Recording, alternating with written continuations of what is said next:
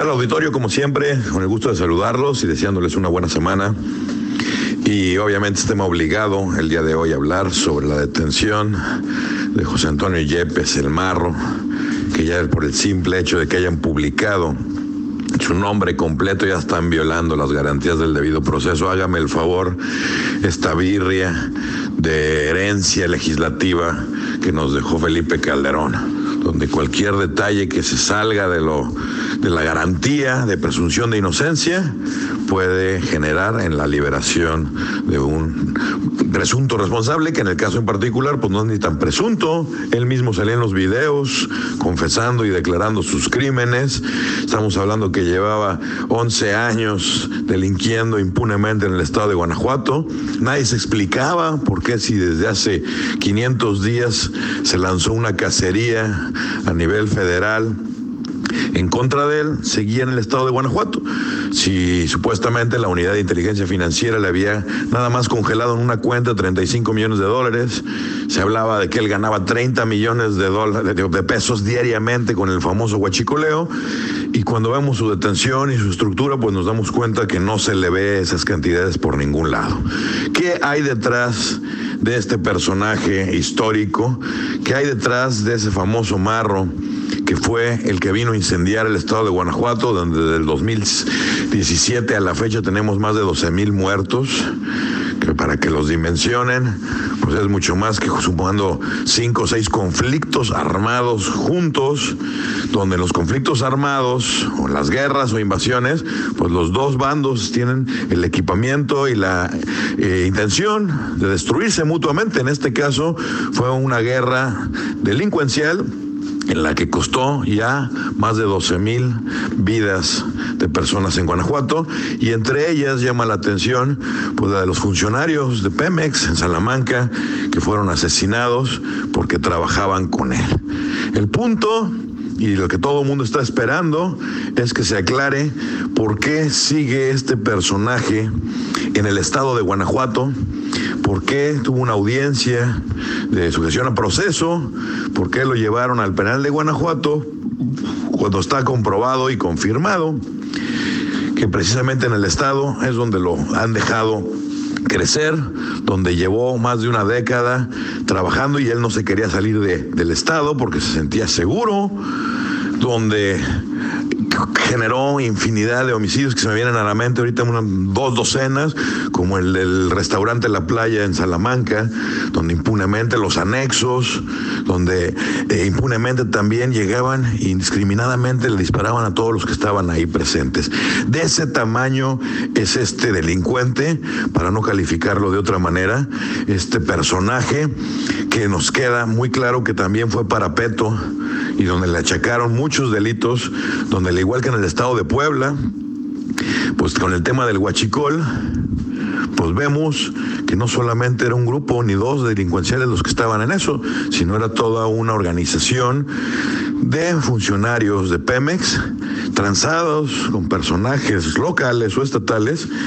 para sacar no de los ductos, no de ordeñar un ducto y escarbarle y ponerle ahí tu chupón, sino que salía directamente de las refinerías en pipas de Pemex, donde se le surtían a los mismos guanajuatenses, a empresas transportistas, a gasolineras, donde era toda una industria paralela con desfalco al erario federal y a Pemex, que está quebrada y todavía le vinieron a cargar más la mano, donde replicamos un modelo como el de Puebla, que curiosamente en la época de Moreno Valle, ahora en paz descanse, fue donde se dio el auge del huachicol también y resulta que en Guanajuato, después de todo este drama, donde más de una década sin poderlo atrapar, donde cuando capturaban o aprendían a los familiares de él, los soltaban los jueces estatales por deficiencias en el proceso, y resulta que el marro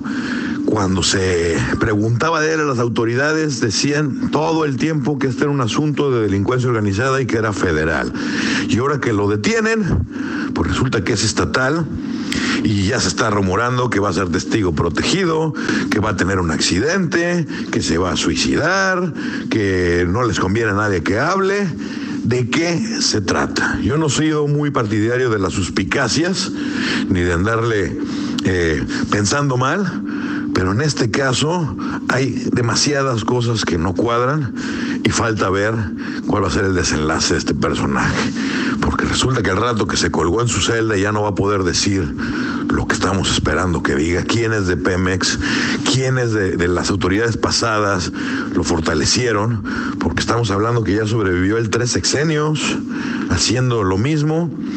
y sin moverse de Guanajuato a pesar de una cacería como nunca en la historia se había dado contra un delincuente en el país, él seguía muy tranquilo, tan es así que en su detención nomás lo agarraron con cinco escoltas y estuvo a punto de volverse a escapar por sexta ocasión, porque llevan seis ocasiones donde se escapaba. Esto también se presume pues, que recibía información internamente. El punto es que es un tema excesivamente caliente, es un tema que todos los mexicanos y los guanajuatenses estábamos esperando de su detención para acabar, por más de que digan que va a haber una guerra por la asociación de su cartel, ya cuál cartel. Estábamos viendo que cuando lo detuvieron, tenía de ahí secuestrada a una empresaria de los apaseos. Entonces ya está, ya había migrado a otro tipo de delitos, calentaba cada vez más y más y más la plaza, o pensando mal, le pidieron que hiciera algo del índole estatal, por si lo detenían, se fuera al Estado. Así de delicado está la situación y estaremos muy al pendiente sobre el resultado de estos actos para castigar e inhibir que se vuelvan a repetir eh, personajes o conductas como las que este señor hizo, donde incendió el estado de Guanajuato y nos puso en los primeros lugares durante años en inseguridad, en homicidios, feminicidios, homicidios de policías y donde nos ahuyentó la inversión, nos ahuyentó el turismo, donde la gente está migrando, por ejemplo, en la ciudad de Celaya a otras ciudades como Querétaro, donde restauranteros y de la industria de servicios mejor se van a otros estados. Y todo, todos los caminos llevan a una sola persona, el famoso marro. Así las cosas, auditorio. Cuenta de Twitter, arroba y Plasencia, con I latina y con SC. Con todo gusto estaremos interactuando. Que tengan buena semana.